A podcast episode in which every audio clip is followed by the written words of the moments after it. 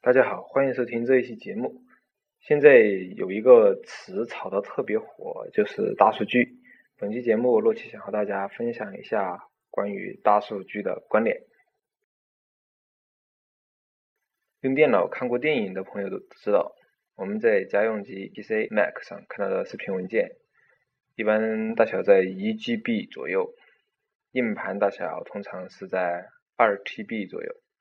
那么问题来了，假如有一个视频文件三百 TB，那么把这个视频文件放在哪里就成了一个很严重的问题。假如这个三百 TB 的文件是从硬盘拷贝过来的，那么很简单，把硬盘抢过来就行了。问题在于，假如这个三百 TB 的文件是应用程序在一天之内生成的，该怎么办？对于这个问题的解决，就形成了今天有关大数据的概念。首先，为了解决三百 TB 生成文件的存放问题，建立了分布式文件系统 （DFS）。实际上，在建立了分布式的文件系统以后，大文件的存放都不是问题了。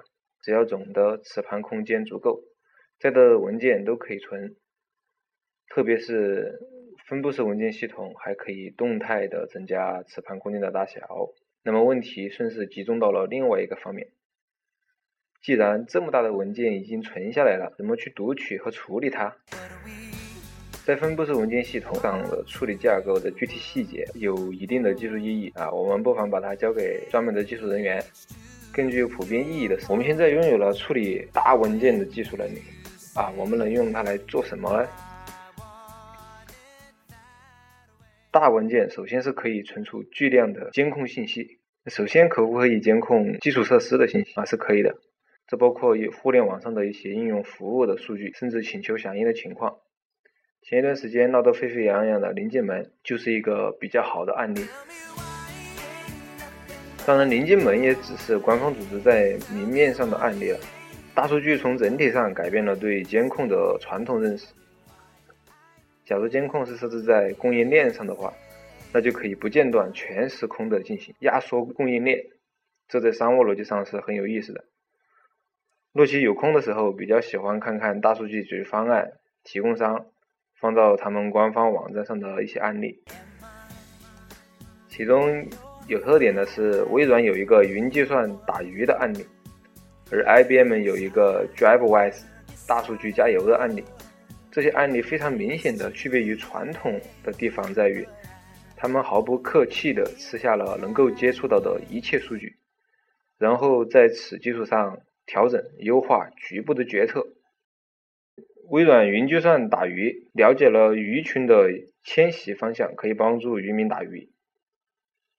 DriveWise 呢，他们的加油站信息可以帮助他们的司机挑选更好的加油休息地点。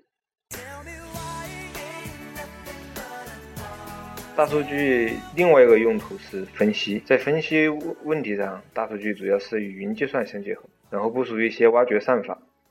由此可以发现一些数据集本身存在的特点，这些特点既可以验证人的判断，也可以弥补人判断当中存在的不足，这就有有一点商业智能的意思了。主要的特点是基于数据事实来制定决策，实际上这也就是发掘一种关联性。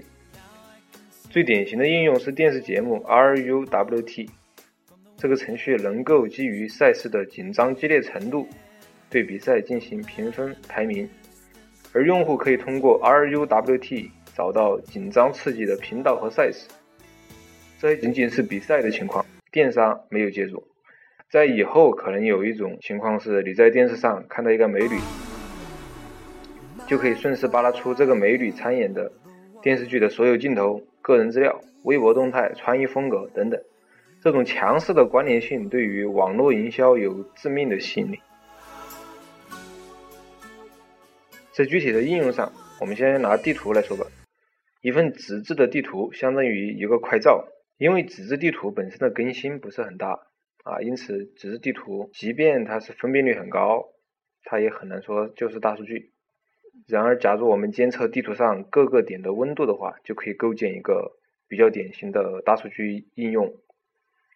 而一旦温度纳入了监控，那么追踪一个市区各个历史时期的建筑的情况的地图啊，也可以形成一个大数据的解决方案。在地图上呢，存在一个比较经典的应用，是二零一零年十月份的时候解密了一篇数据新闻。这个数据新闻呢，将伊拉克战争中所有的人员伤亡情况逐一的标注到伊拉克地图上。这地图上的一个红点就代表着一次死伤事件。在伊拉克地图上密布的红点达到了三十九万个，啊，简直触目惊心。这个新闻刊出以后，英国朝野上下震动比较大，啊，从而推动了英国的精英层进一步考虑自身的利益。最终从伊拉克撤军。大数据的一个特征是相对全面，这种全面性主要受限于捕获数据的方法。从终端用户的观点来看，现代社会的传感器的发展已经能够自动的捕获相当多的数据了。比如说，公路上部署的传感器可以捕获车辆的移动速度，手机上的传感器能够捕获地理位置、交互事件。更广泛的情况是，人们使用文字、图片、声音和视频，通过社交网络不停地提交数据到互联网上。这些自觉的和不自觉的两方面情况都有助于大数据的聚合，而各种各样的打折活动就是大数据运作结果的具体表现。啊，应该看到，即便大数据正在深刻的改变我们的生活的方方面面，也有一些大数据不能解决的问题。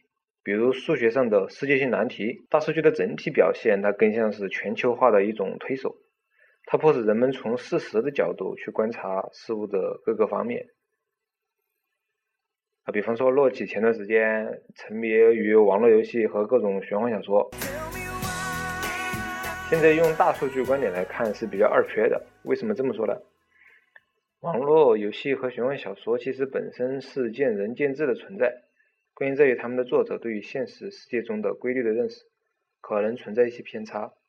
假如这些偏差带入到作品当中去，然后读者按照作品的思维方式、行为模式去做事情的话，就会产生比较严重的错误。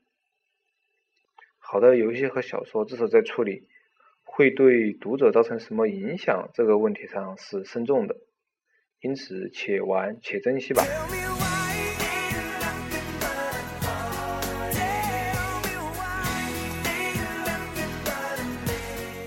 大数据的盛行也对我们的个人隐私造成了非常严重的挑战。现在我们的手机很大程度上是互联网吸取我们数据的一个接口，数据采集方的数据保护主义也是比较盛行的。比方说，三六零不可能与腾讯共享用户数据，不然他们掐架就没有任何意义了。一个很明显的趋势是中国会在大数据上实行保护主义。官方的观点认为，一个十三亿人口的经济体，不可能把数据全盘向美利坚开放，否则那就是历史上最大规模的人口贩卖案件了。但是洛奇觉得很奇怪的是，互联网的基本精神不正在于开放与互联吗？欢迎收听洛奇关于大数据的观点，下一期节目再见。